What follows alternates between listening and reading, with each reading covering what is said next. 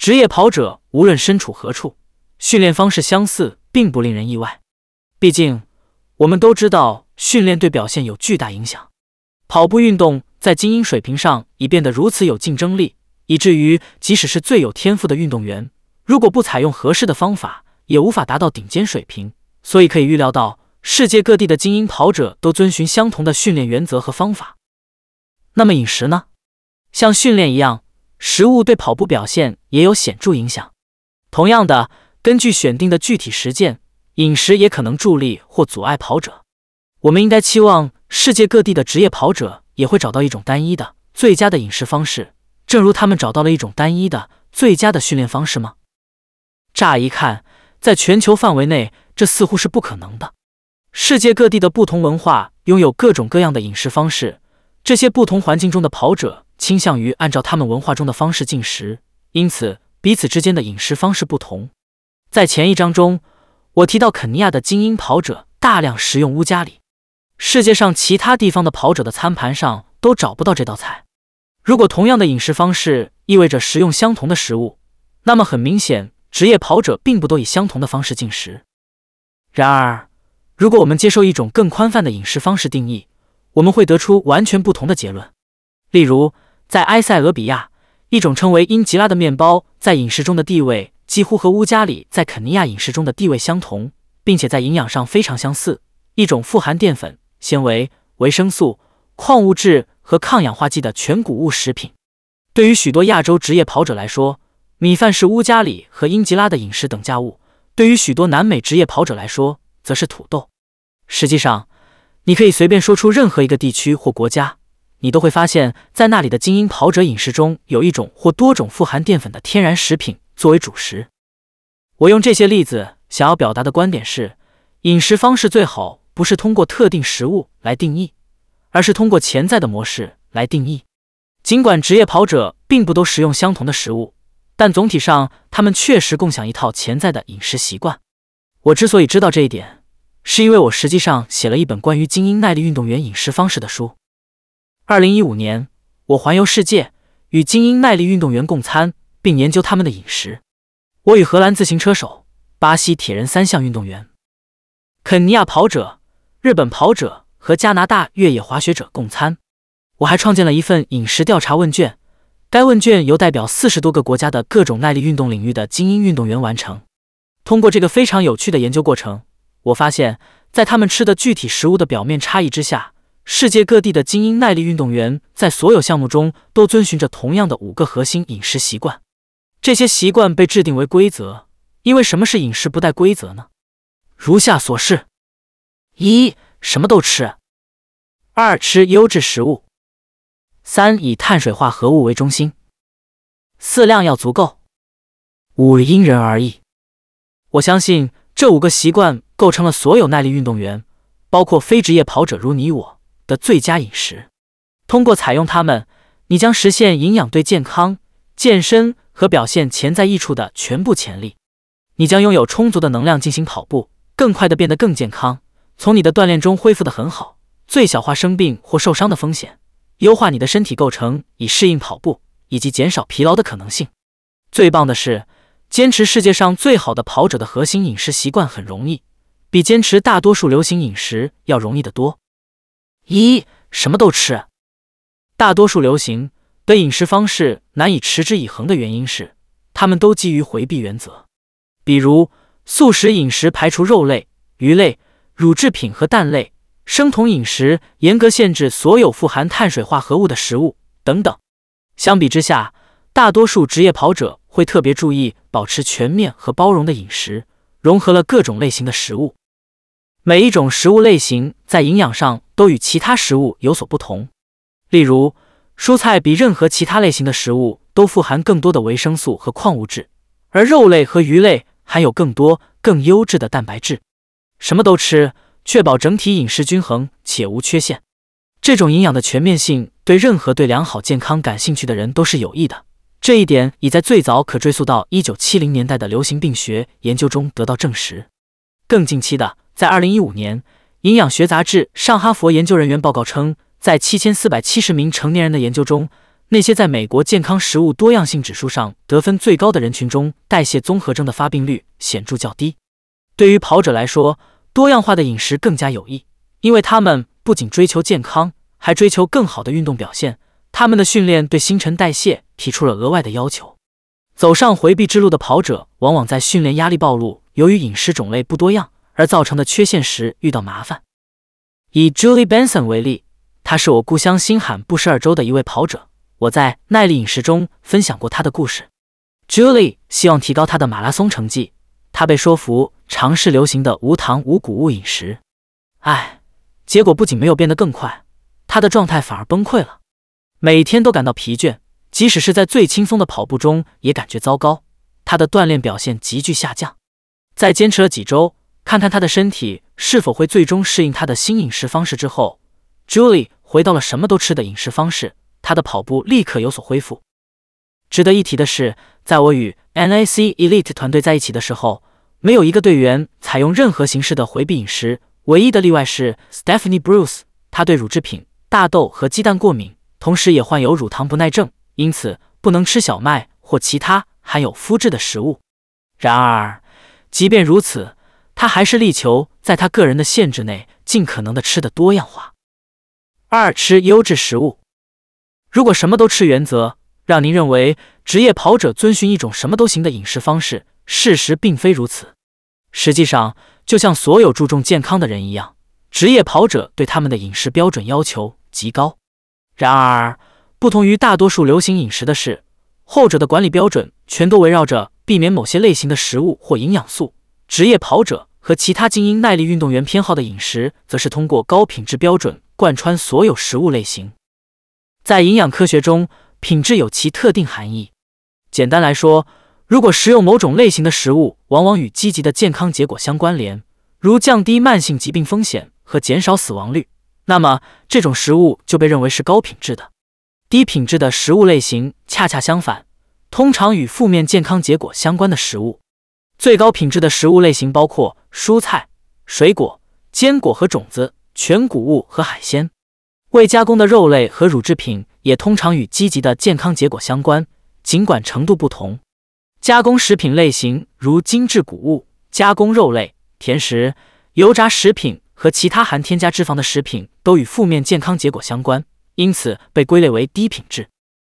营养科学家们提出了各种评分饮食品质的指数，其中包括健康饮食指数和地中海饮食品质指数。尽管这些工具是为了支持基于健康的饮食选择而创建的，但健康是健身的基础。因此，研究也发现了饮食品质和健身相关结果之间的联系，并不令人意外。这方面研究的一个好例子是。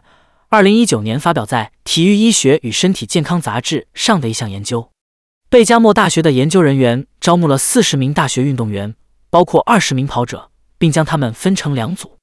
一组成员接受旨在促进遵循以蔬菜、水果、草药、坚果、豆类、家禽、海鲜和乳制品为中心的地中海类型饮食的营养咨询，而另一组则被允许继续按照平常的饮食习惯进食。两组都正常训练。并在三个月内接受监测。在这三个月的前后，所有四十名受试者都进行了生理测试。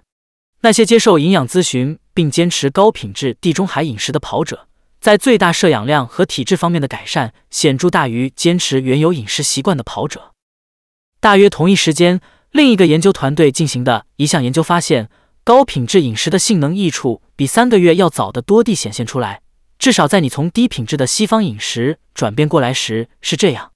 圣路易斯大学的研究人员邀请了十一名休闲跑者完成一对五 K 时间试跑，一次是在地中海饮食后四天进行，另一次是在西方饮食后四天进行。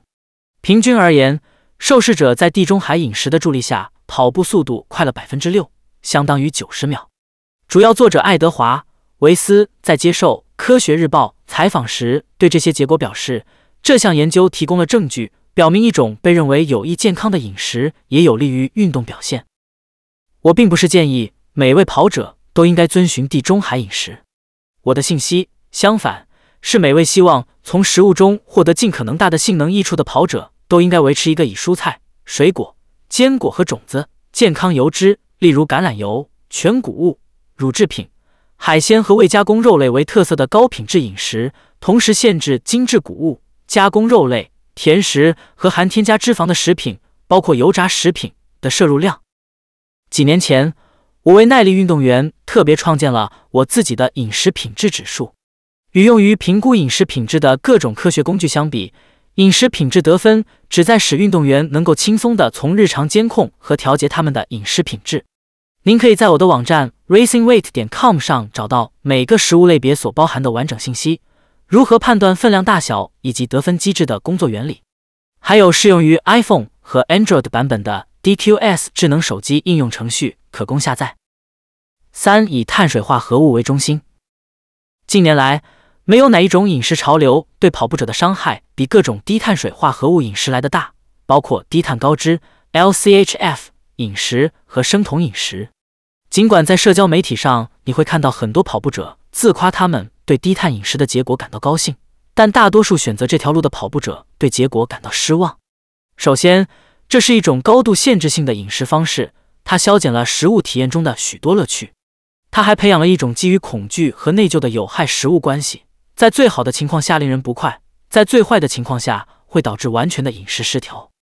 在身体层面上，更极端的低碳饮食在营养上高度不平衡，可能会导致长期的严重负面健康后果。来自2019年布莱根妇女医院的萨拉·塞德尔曼领导的一项研究证实了这一点。他的团队分析了超过1万5400名中年男性和女性在25年内作为动脉粥样硬化风险社区研究的一部分追踪的饮食和死亡数据。该研究的主要发现是。二零一八年八月发表在《柳叶刀公共卫生杂志》上的报道称，那些每天从碳水化合物中获得不到百分之四十卡路里的人，平均比那些从碳水化合物中获得百分之四十到百分之七十卡路里的人平均寿命短四年。问题似乎是，减少碳水化合物摄入的人用低质量的替代品来替换这些卡路里。具体来说，那些用大量动物来源的脂肪或蛋白质替代碳水化合物的男性和女性。倾向于寿命较短，而那些选择植物性替代品，如坚果的人则没有。在可以确定长期坚持低碳饮食会对健康构成风险之前，还需要进行更多的研究。同时，低碳饮食对耐力表现有害的观点已经得到了广泛的认同。作为跑步者，削减碳水化合物的声称好处是，它迫使身体更多的依赖脂肪来为跑步提供燃料。从而随着时间的推移，增加肌肉的燃脂能力。由于身体储存的脂肪燃料远大于碳水化合物燃料，这种适应被认为可以增加耐力。科学已经证明，在低碳饮食中训练确实增加了肌肉的燃脂能力。然而，这种好处的代价很大，肌肉的碳水化合物燃烧能力相应减少，导致削减碳水化合物对跑步表现产生了净负面效果。问题的症结在于。脂肪是一种非常低效的燃料，需要比从碳水化合物衍生的燃料，主要是糖原和葡萄糖，更多的氧气来代谢。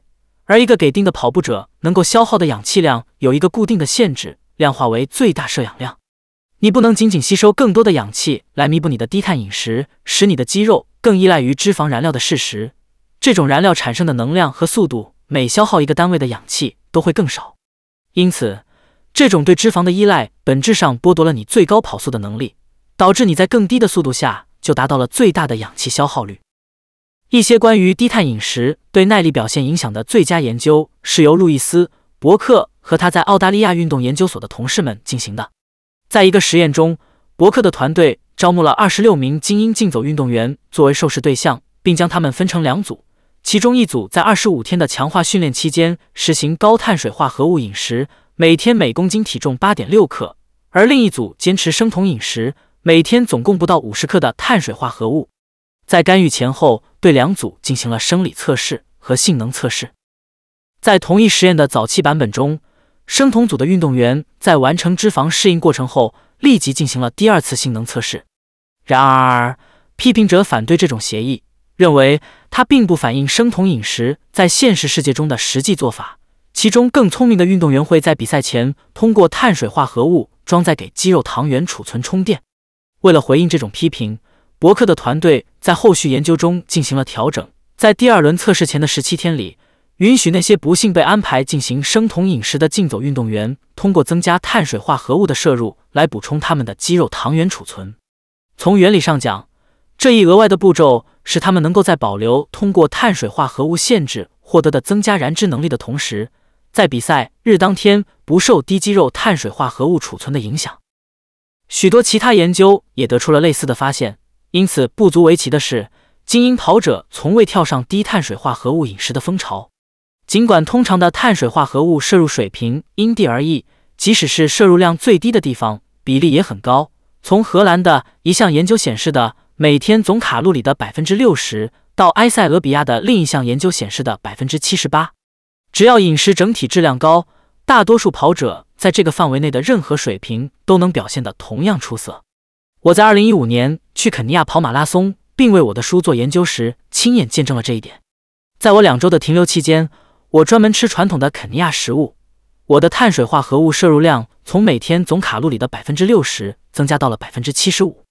我没有感觉到能量水平有任何不同，在马拉松中表现良好，甚至还减掉了几磅。基于这些信息的总和，我建议非精英跑者在比赛集中训练期间，将他们每天卡路里的大约百分之六十来自于碳水化合物作为基准。这并不难做到。典型的西方饮食，碳水化合物的比例稍低于百分之五十。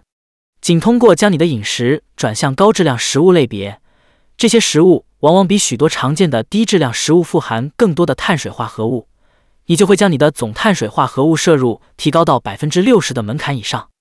没有必要拿出计算器，只需尝试让大多数餐点和小吃以高质量、高碳水化合物的食物为中心。以下是一天专业风格。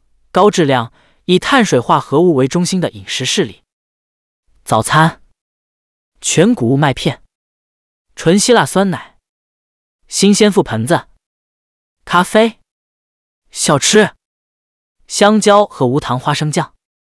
午餐，糙米，炒蔬菜，豆腐，番茄汁。小吃，鳄梨吐司。晚餐。烤三文鱼，蒸西兰花，烤红土豆，白葡萄酒，黑巧克力。在特别密集的训练期间，从碳水化合物中获取超过百分之六十的每日卡路里不会对你造成伤害，甚至可能在你增加额外好处。超长跑运动员吉姆·沃姆斯利就是众多专业跑者中有意在他们真正增加距离时提高碳水化合物摄入量的一个。一些职业跑者在休息日和非正式训练期间有意减少碳水化合物摄入，作为体重管理技巧。非精英跑者模仿这种做法也是可以的。越来越多的职业跑者也会偶尔进行耗竭跑步，这是在碳水化合物限制条件下进行的跑步。与低碳饮食一样，耗竭跑步提高了肌肉的燃脂能力。然而，与低碳饮食不同的是，耗竭跑步提供这一好处时。不会降低燃烧碳水化合物的能力、最大摄氧量、训练耐力和跑步经济性。实际上，耗竭跑步被证明可以通过激活涉及有氧代谢的特定基因来增加最大摄氧量。实践耗竭跑步的最简单方法是在早上第一件事空腹进行一次较长、低强度的跑步。跑步期间只摄入水或水加电解质，但不摄入碳水化合物。一个有点花哨、有研究支持的方案包括。在下午进行正常功能的高强度间歇跑步之后，吃一个非常低碳水化合物的晚餐，睡觉，然后在早上第一件事空腹进行一次轻松的跑步。如果你选择将耗竭跑步纳入你的训练中，请谨慎行事，不要过度进行。例如，如果你正常的长跑距离是十五英里，那么从十英里的限碳长跑开始，然后再从那里开始，每一到两周进行一次耗竭跑步就足够了。请记住。它们只是许多工具中的一个，在训练过程中以适量的方式撒播时，会帮助你的跑步。四因人而异。当非精英跑者决定尝试改善他们的饮食时，他们的第一步往往是购买一些时尚饮食推广者所写的书；而当精英跑者决定尝试改善他们的饮食时，他们的第一步是雇佣一个拥有适当资质的专业人士，特别是注册营养师或拥有营养科学或运动生理学硕士。或博士学位的人，这些专业人士与时尚饮食推广者所写的畅销书之间有两个关键区别：一个是专业人士不推广时尚饮食，第二个是时尚饮食提供的是一种适合所有人的计划，而真正的专家会向客户提出许多问题，并努力为个人量身定制解决方案。这是因为他们理解每个人在新陈代谢上都是独一无二的，同时，如果这些改进仅限于必要的变化。他们的客户更有可能持续改善饮食习惯。为什么要进行大修？当你只需稍微调整一下呢？我过去在我的赛事体重博客上写过一个专栏，名为《专业人士如何饮食》。在每一期中，我分享了一位精英耐力运动员的饮食详情。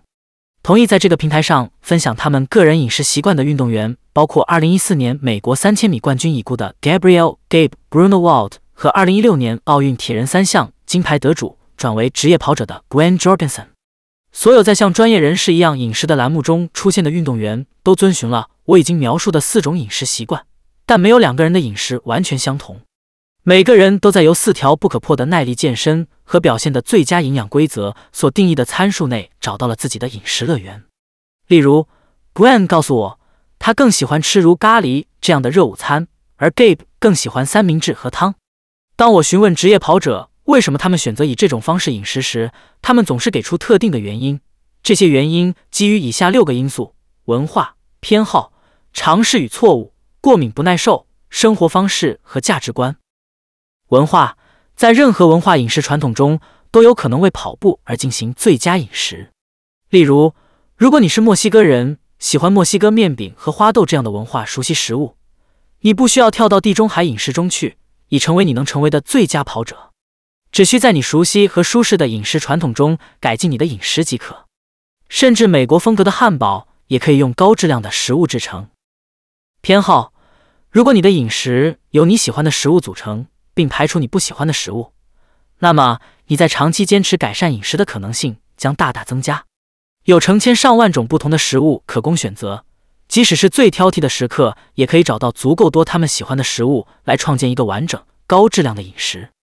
如果只有四种蔬菜是你喜欢的，那么至少一开始就只吃这四种蔬菜。尝试与错误，职业跑者往往对他们的身体非常敏感，这种身体自我意识导致他们随着时间的推移调整他们的饮食，使饮食更适合他们。在他职业生涯的后期，二零一八年纽约市马拉松赛冠军 Shalane Flanagan 注意到，在大量训练期间，他渴望糖分，在他的营养师和朋友。Elise Capetti 的建议下，Sholane 增加了更多高质量含脂肪的食物，如坚果和鱼类。他的渴望消失了，这让他更容易达到他的最佳比赛体重。每当你在跑步中遇到可能有饮食原因的问题时，都要经历类似的尝试和错误过程来确定可能的解决方案。过敏不耐受，我提到了 NAC Elite 成员 Stephanie Bruce 患有乳糜泻和食物过敏，然而他并不总是意识到这些条件。他们负面影响了他的跑步，直到检测揭示了这些问题，使 Staff 能够对他的饮食进行必要的调整。不要仅仅忍受可能伤害你的跑步，并且可能提示潜在食物过敏或不耐受的症状。想象你的生计取决于你的健康和表现，像 Staff 这样的职业人士在这种情况下会怎么做？去看医生。生活方式，有些跑者喜欢做饭，有些不喜欢；有些人有需求高的工作，有些人则没有。有些人有孩子，有些人没有，但每个跑者的饮食都必须适应他们独特的生活方式，就像文化一样，没有特定的生活方式，使得为跑步进行最佳饮食变得不可能。你可能只需要接受你情况的现实，并且可能需要发挥创意。对于2017年美国马拉松冠军 Sarah Hall 来说，当她和她的丈夫 Ryan 从埃塞俄比亚收养了四个女孩后，生活变得复杂了许多。Sarah 做出的一个调整是在家庭饮食中加入了很多小米，用来制作 Injera 面包的谷物。这不仅让她的新女儿们感到高兴，而且小米含铁量很高，因此对任何跑者来说都是好东西。价值观：我之前提到的精英超长跑者吉姆·沃姆斯利不吃肉，并不是因为他不喜欢肉或者认为肉不健康。相反，吉姆纯粹因为道德原因放弃了肉食。我们所做的所有食物选择都会对我们周围的世界产生影响。可能并且可以说是非常重要的。做出的选择不仅支持你的跑步，也支持你的道德和伦理。如果专业人士能做到，你也可以。食物是你的燃料。